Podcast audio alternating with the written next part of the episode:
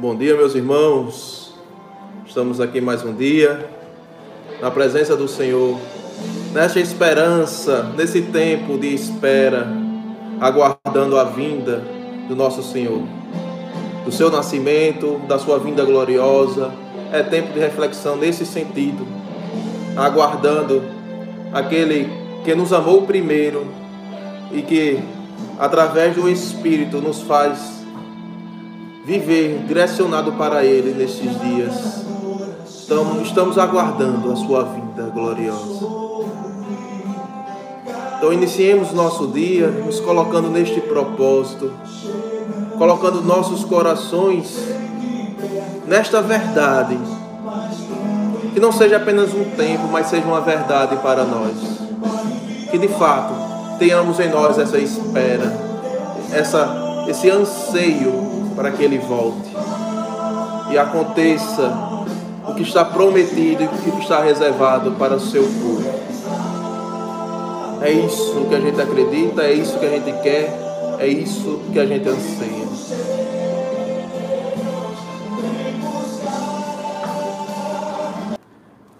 Que a gente faz esse momento de oração juntos, essa partilha na palavra do Senhor.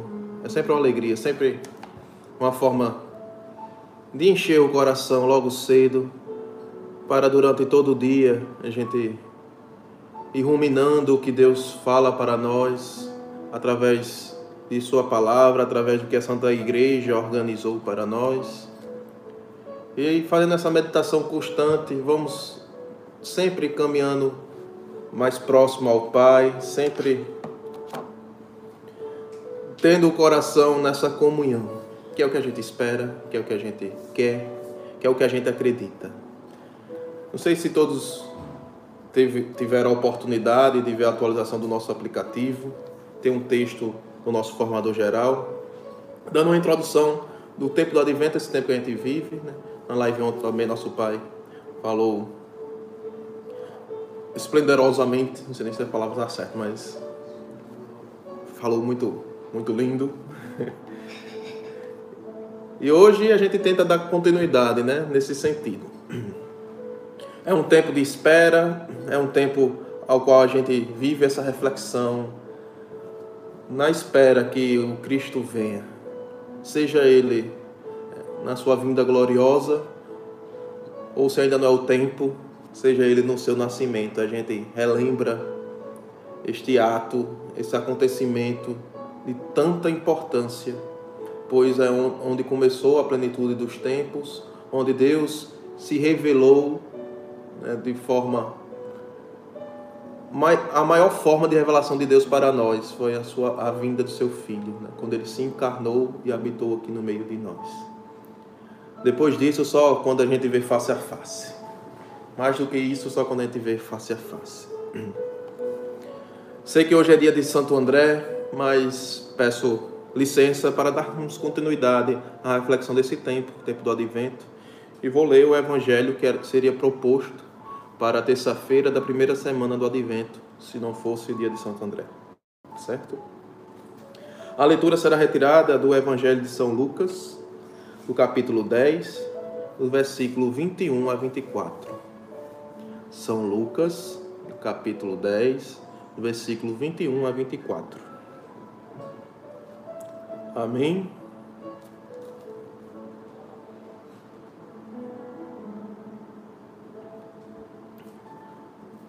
Estarei lendo. O Senhor esteja conosco, Ele está no meio de nós. Proclamação do Evangelho de Jesus Cristo, segundo Lucas. Glória a vós, Senhor.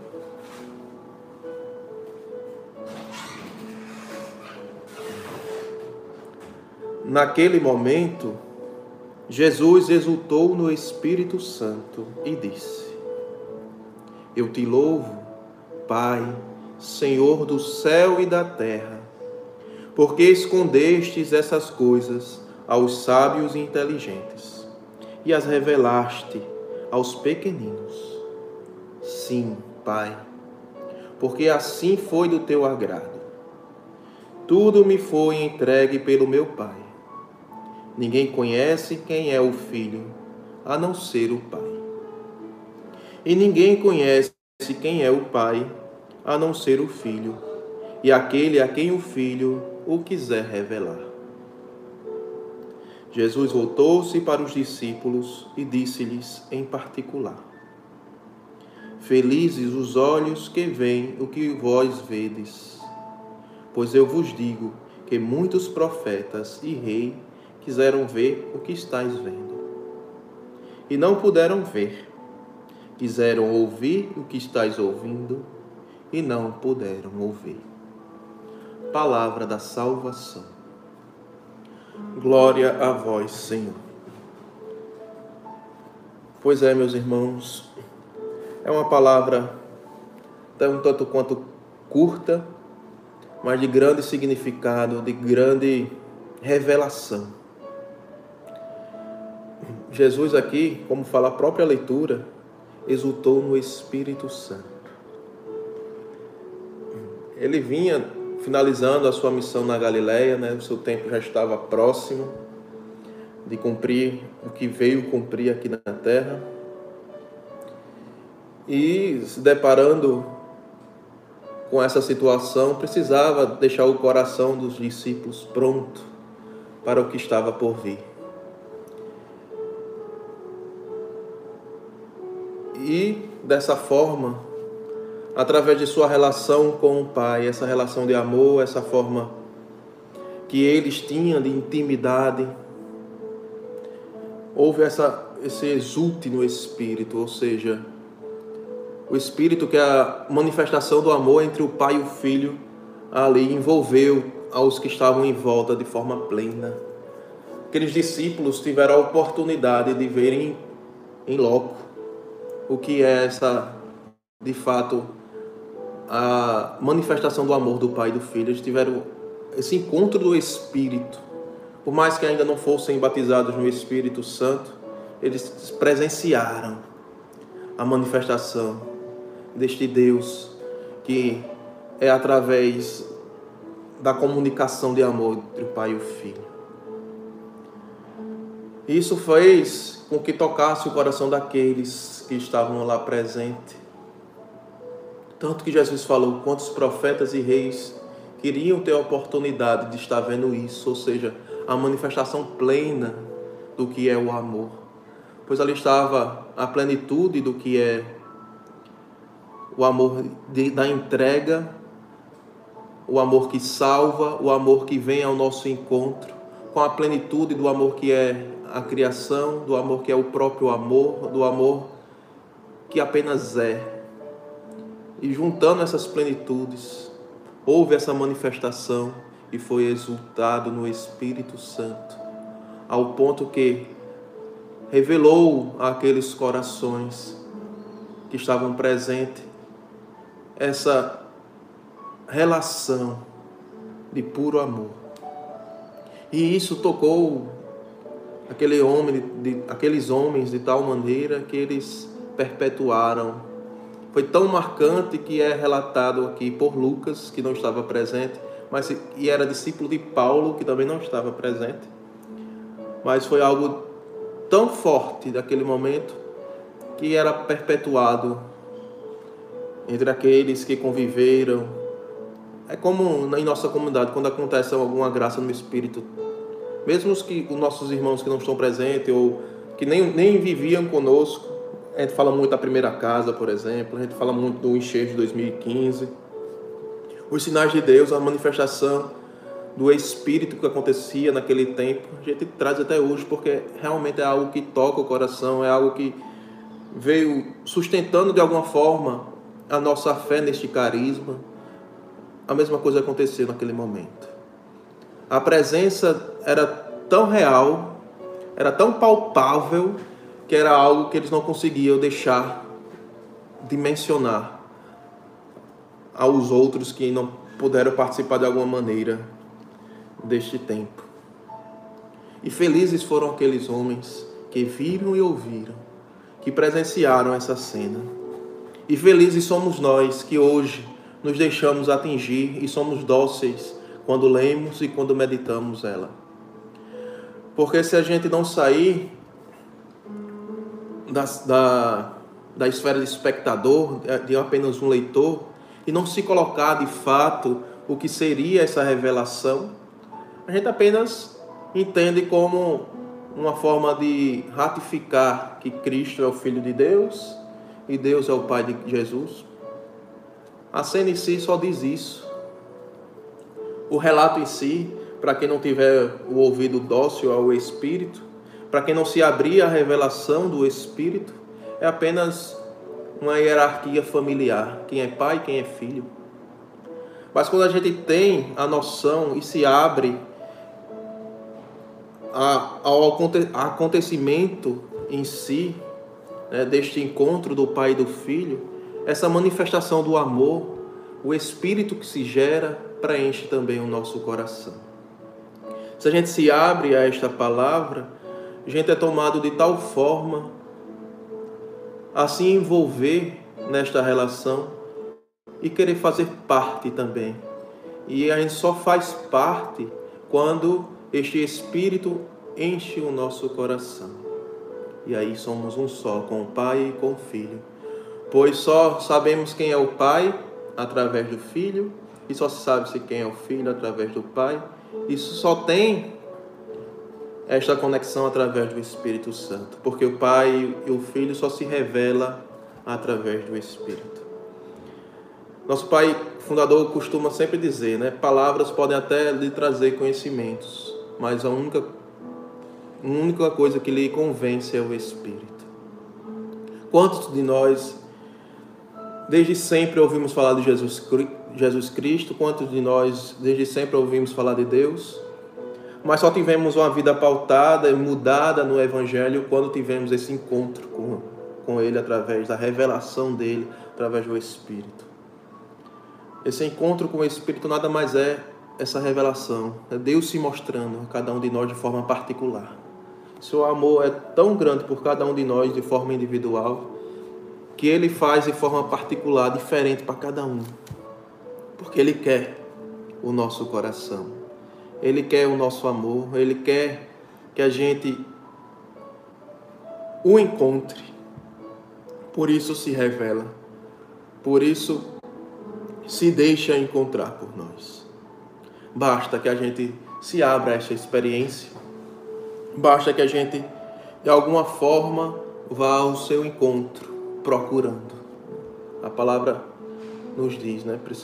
Quem procura acha, quem bate, a quem bate será aberto, a quem pede será dado. Então, tudo, tudo que a gente vive dentro dessa vida espiritual, dentro dessa vamos dizer assim, dos desígnios de Deus, é necessário de alguma forma uma ação nossa. Nada nos é imposto, nada nos é invadido. Deus sempre espera. Ele quer, ele anseia, ele deseja, mas por amor e por não se negar, pois ele nos deu a liberdade, não pode então tomá-la de nós, já que é um presente seu para cada um de nós. Ele espera de nós essa ação de ir ao encontro, essa ação de querer, essa ação de se abrir, para assim, então, ele se revela. E quando ele se revela, toma o nosso coração de tanto amor que somos capazes sim de mudar as nossas vidas, somos capazes sim de tomar outras atitudes, somos capazes sim de fazer outros caminhos, porque de alguma forma a gente percebe que todos esses ensinamentos, esses desígnios de Deus, não são puros mandamentos, mas sim são provas de amor. Provas de amor, primeiro, de Deus para conosco, porque sabe como é a melhor vida, sabe o que é de fato uma liberdade. Não nos quer escravos, escravos do pecado, escravos da carne, escravos de nossa, nossas vontades e nossas verdades, mas sim livres para procurar sempre e cada dia o que o amor desperta em nós, o que o amor direciona para nós e o que o amor deseja para cada um de nós.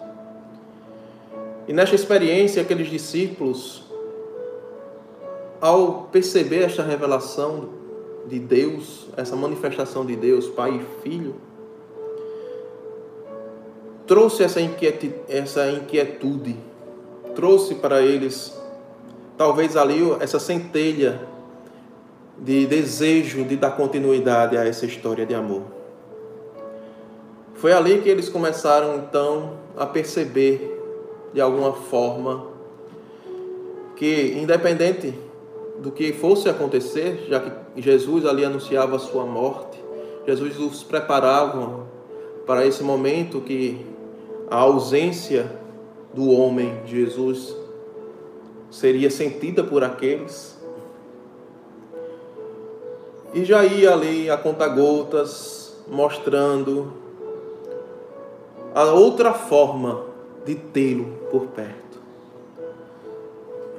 Quando ele diz que ele e o Pai é um só, por exemplo, e que para ter acesso a este que é um só, só através do Espírito, era necessário se abrir a esta experiência e que assim eles não estariam só, pois em outra palavra ele vai dizer que não nos deixaria órfãos, nos enviaria o Espírito Santo Paráclito, ou seja, aquele que ia fazer esta conexão para nós e viver esta comunhão com Ele.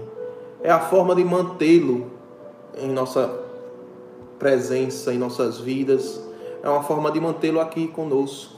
Quando a gente exerce essa manifestação de amor entre o Pai e o Filho através do Espírito, quando a gente se abre a este amor, quando a gente se abre então a este manifesto de Deus, estamos vivendo plenamente esta comunhão, estamos sendo um só com eles. Estamos de alguma forma unidos a este amor. Mas depende muito, muito de nosso exercício, depende muito de nossa vontade, depende muito de nossas escolhas, porque não é mágica, porque não é aceitou o Espírito e tudo está consumado. Não, é um exercício diário. Tanto que para aqueles que presenciaram essa cena aqui, nenhum ficou quando Jesus foi crucificado. Todos voltaram a fazer o que, é, o que faziam antes do encontro com Jesus. Ou seja, Deus nos mostra que é uma, é uma decisão diária, é um exercício que a gente precisa estar refazendo a todo instante. E isso a gente precisa ter em nossa consciência, isso a gente precisa ter certo no nosso coração. A revelação de Deus para nós é apenas o primeiro passo, o mais significativo, porque é aquele que de fato nos dá motivação, né, vamos dizer assim, por experimentar o seu amor, por ser preenchido por sentimento que a gente jamais sentiu aqui na terra por nenhum outro. Este é o combustível inicial para essa vontade de querer mais, para essa vontade de querer se manter dentro deste amor. Mas se a gente não alimentar de alguma forma, se a gente não utilizar esse início para nos trazer, nos, nos trazer uma base, né? a gente acaba se perdendo, a gente acaba nos distanciando. Por isso, essa necessidade de exercício diário. E a igreja, sabiamente, conhece tanto seus fiéis, né? Que prepara o tempo litúrgico de acordo com temas, que nos faz, de alguma forma, vamos dizer assim, voltar ao primeiro amor, é, uma perseverança de forma mais constante, enfim. Ela vai, vamos dizer assim, entre aspas, brincando com a, com a nossa forma de começar a enxergar Deus começar a enxergar, não, de, de olhar Deus neste tempo oportuno. E o tempo do advento nos traz essa oportunidade de perceber que a sua manifestação já aconteceu em nossas vidas, de que ele já, já teve o seu nascimento em nosso coração, tanto que ainda continuamos buscando, ainda damos essa oportunidade dele ir moldando as nossas vidas. Mas se a gente não lembrar que ele ainda está por vir, se a gente não lembrar que o nosso coração é um coração pecador e que precisa desse renovo todo, todo instante, a gente vai esfriando, a gente vai enfraquecendo a nossa fé e vai nos distanciando deste propósito. Por isso que o advento é esse tempo de espera, é esse tempo de aguardar a sua vinda, mas não é uma espera paralisante. Não. É uma espera que necessita também de nossa ação. É uma espera que a gente precisa colocar o nosso coração neste caminho. É uma espera que necessita também de nossa ação. Né? Eu, eu tive a oportunidade de, de fazer um, um pequeno texto, vamos dizer assim, motivando o que seria essa primeira semana do advento. E aí eu falei que precisa de uma espera ativa, no sentido de que é uma esperança de que ele está voltando, é uma esperança de que este renovo vai acontecer, mas se eu não preparar o caminho, se eu não preparar o meu coração para esse encontro, talvez eu seja pego de surpresa e perca o bonde. Né? Então, necessita, nesta, nessa, nesta espera, necessita de nossa ação, necessita do preparo da casa. Percebemos em questões físicas, vamos dizer assim, que a gente, para o Natal, para esta espera dessa festa tão aguardada por nós, vamos preparando a nossa casa. Na liturgia tem as velas, aquelas quatro velas do advento, vai acendendo uma por cada semana. Ou seja, são sinais que a gente vai visíveis que de espera, mas que vai sendo preparado de alguma forma para a festa do Senhor, do Natal do Senhor. Assim precisa ser também com a nossa vida. Se hoje percebemos o quanto ainda estamos afastados por algum motivo, é um tempo sim de reflexão, de reconciliação com Deus, de procurar algum sacerdote se confessar e preparando o terreno, o terreno para esta para este acontecimento de forma ativa, de forma participativa, de forma que eu molde meu viver e minha forma de, de perceber o que é este tempo, a tal ponto que a vinda do Cristo seja de fato para o meu coração. E se ele não estiver pronto, se ele não, se ele não estiver apto para a luz, Cristo não habitará. Cristo passará e perderemos esta graça. Por isso, se fala muito, é tempo de reflexão. Que a gente possa refletir, né, de fato. Meu coração está pronto para entender essa manifestação de Pai e Filho e, dentro desta revelação do Espírito, ser impulsionado a viver de alguma forma o que aqueles profetas e reis do antigo de antes queriam tanto viver ou seremos parecidos com os grandes que foi dito nessa, nessa leitura? Que todo o conhecimento que eu tenho, tudo que eu já vivi na igreja foi suficiente, não preciso de mais nada de novo. É como se tudo tivesse sido apenas ensinado e pronto. Já aprendi, não tenho mais nada que colocar em meu coração. Precisamos nos fazer pequeninos, como diz a palavra. E aqui pequeninos no sentido de saber qual é o meu tamanho, saber qual é o meu lugar, saber qual o tamanho de Deus e qual o seu lugar. E assim, nesta dinâmica, nesta reflexão e nos moldando para que na vinda do Cristo, nosso coração esteja pronto para recebê-lo. Seja em sua vinda gloriosa, nosso Pai costuma fazer essa pergunta, inclusive fez,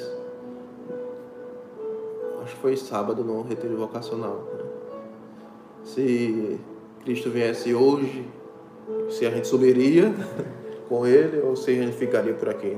Ou seja, por mais que pareça uma brincadeira, por mais que pareça apenas frases para nos trazer reflexões, mas pode ser uma realidade, ele pode vir hoje. Ninguém sabe o dia, ninguém sabe a hora, ele pode vir hoje.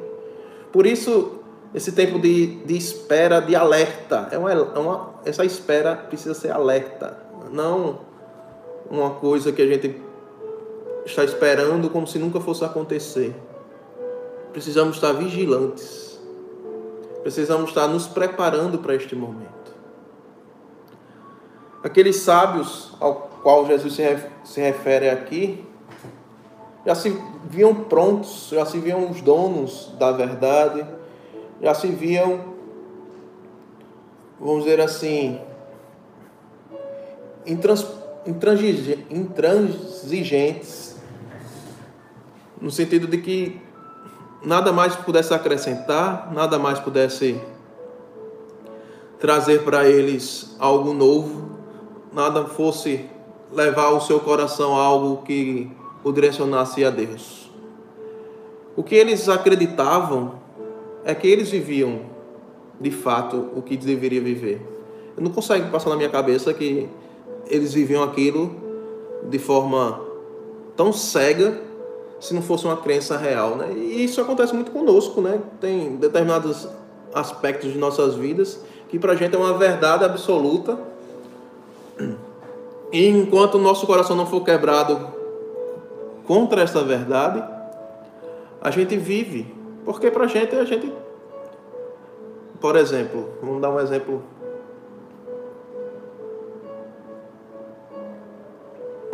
mais concreto, né, para trazer o que esses sábios viveram naquela época e não conseguiram abrir o coração. Eu, como um católico, eu, como um religioso, vivo em fornicação, ou seja, sexo fora do casamento.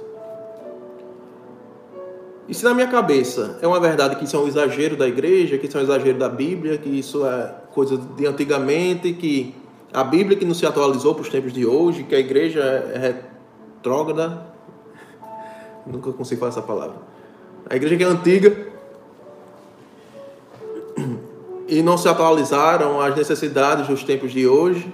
Se isso é verdade em mim, como é que eu vou conseguir viver o contrário disso? Se a palavra através do Espírito Santo não me convencer que isso de fato, o que a Bíblia fala, o que a igreja nos direciona, é uma verdade que precisa ser vivida, e não por castração, mas por amor. E já foi comprovado tantos e tantos estudos, até científicos, né, de o quanto o sexo desregrado faz mal psicologicamente. Não estou falando nem só em, em âmbito espiritual, tá? Psicologicamente, fisicamente.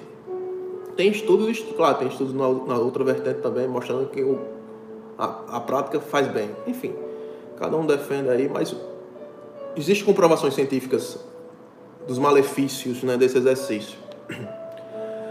E trazendo para o âmbito espiritual, enquanto eu não perceber que isso é uma escravidão em minha vida, se eu não consigo dominar algo do meu corpo, como é que eu vou me abrir de fato a viver uma vida no espírito?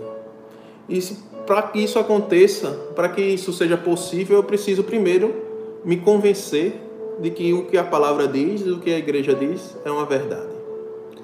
Então, aquele povo, né, os fariseus, os doutores da lei, tinham como verdade que aquilo que, ele, aquilo que eles viviam era uma vontade de Deus. Né? Aquilo que eles viviam é o que foi ensinado para eles gerações e gerações.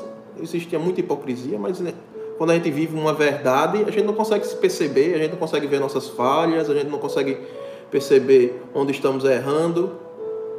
A gente só consegue apontar o, o erro dos outros. Talvez é uma forma até de é, continuar tampando nossos olhos para os nossos erros, a enxergar o, o erro do outro. Né? E é o que acontecia muito na época. Eles percebiam e pesavam a mão muito naqueles que estavam ao seu redor e não conseguiam perceber o quanto eles estavam se afastando do propósito de Deus. E assim também é conosco. Se a gente não tivesse cuidado, a gente vai viver como esses doutores da lei, a gente vai viver como esses fariseus, sempre procurando no nosso irmão os, as falhas e os erros deles, mas não percebendo o que em nosso coração tanto ainda nos afasta e nos deixa apartados dessa espera, nos deixa apartados dessa notícia, nos deixa apartados dessa comunhão do Pai e do Filho. E se estivéssemos lá presente, com o coração fechado como aqueles, essa manifestação não, não alcançaria nossos corações, porque não, seria apenas uma falácia, como foi para aqueles. Seria apenas um, um, um profeta da época falando que era o filho de Deus, coisas que até revoltava aqueles na época, né? Era uma, uma heresia para eles, por isso que Jesus foi perseguido. Se nosso coração tiver tomado de nossas verdades, quantas e quantas verdades reais vão ser desacreditadas por nós? E assim não conseguiremos colocar a nossa vida no caminho que Deus espera. E por isso ele exalta os pequeninos.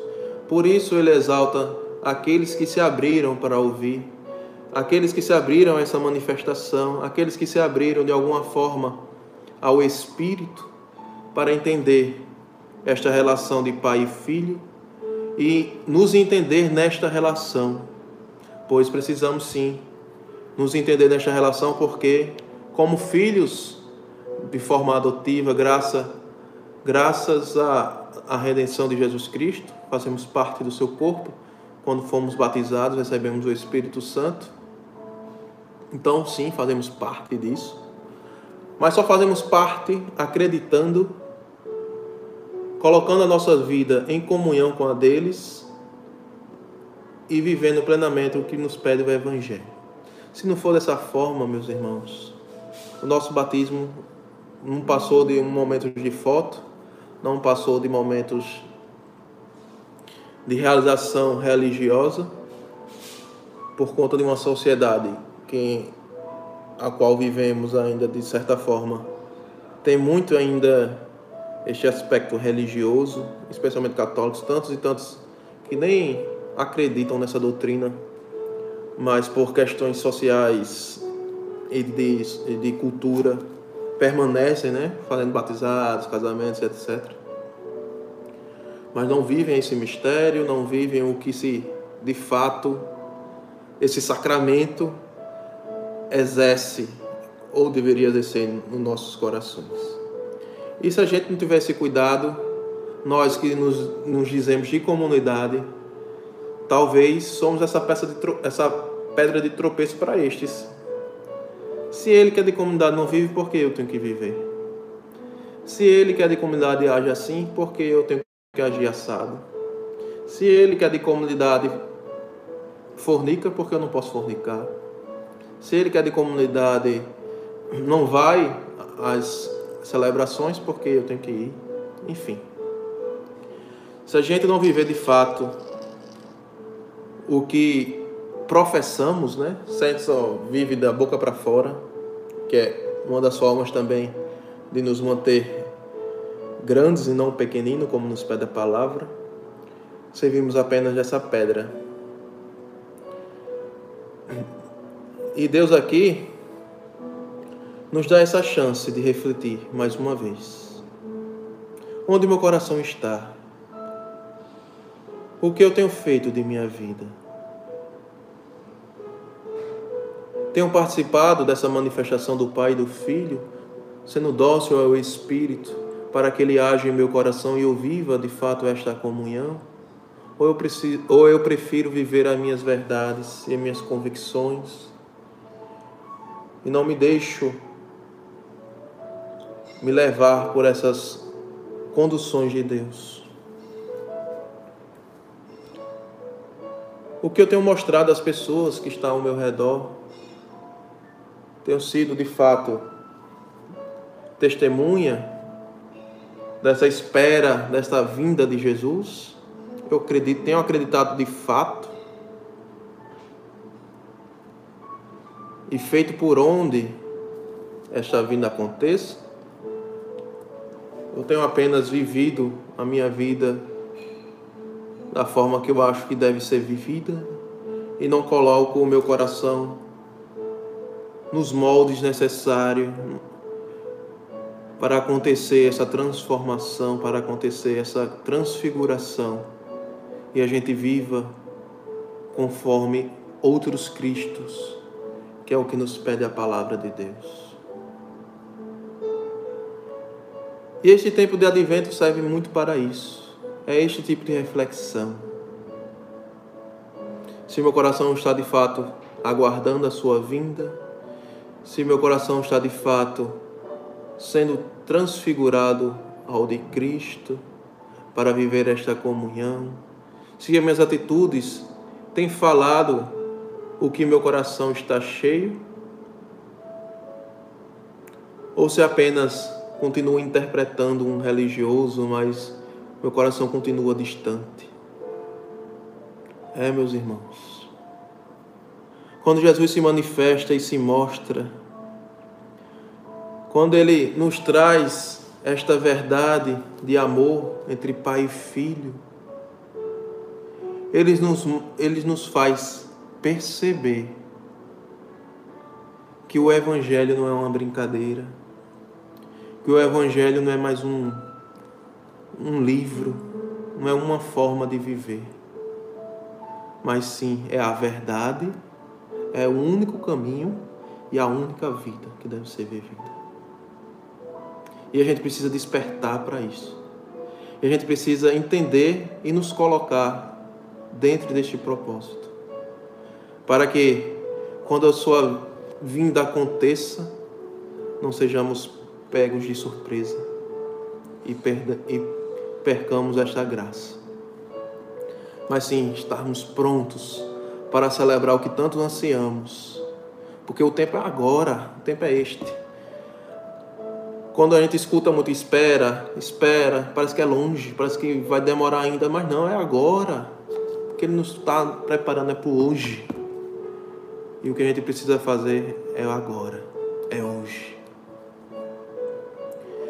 Então que o Espírito nos convença cada dia que a gente precisa de viver o hoje como se ele já estivesse na nossa porta como se já estivéssemos escutando a trombeta e prontos para celebrar com Ele. E assim não seremos pegos de surpresas, de surpresa, e assim não seremos, não perderemos esta festa definitiva. Então que o Espírito Santo toque o nosso ser, toque o nosso coração e nos convença que preciso hoje preparar o meu coração, que eu preciso hoje perceber o que em mim ainda me impede de ser esse pequeno, esse bem-aventurado que ele nos diz aqui na palavra, que está se preparando cada dia para a sua vinda. Que o Espírito Santo, ao revelar, nos dê força e nos guie pelos caminhos necessários para moldar os nossos corações para a sua vinda gloriosa. E assim sendo, a gente possa com Ele celebrar, com Ele viver plenamente e com Ele estar na eternidade. Louvado seja nosso Senhor Jesus Cristo. Para sempre seja louvado e amado. É isso, meus irmãos, que eu tinha para falar hoje como reflexão, que eu tinha para trazer como palavra, para que a gente consiga, durante o nosso dia, ir meditando, nos colocando em nosso coração e percebendo o que a gente precisa ainda transformar em nosso ser. Precisa ainda colocar como primícia para a nossa, nossa forma de viver.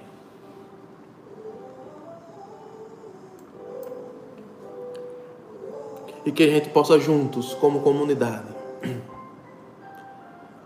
como família, quer mão, quer colo, ajudar os nossos irmãos, nos ajudar a viver este propósito de Deus para nós e para a nossa comunidade. Sempre muito bom estar com vocês, meus irmãos. Sempre muito bom estar nesse momento de partilha da palavra e de alguma forma viver nesta comunhão de Deus conosco. Um shalom, último dia do mês. Deixo aqui meu apelo como irmão da comunidade.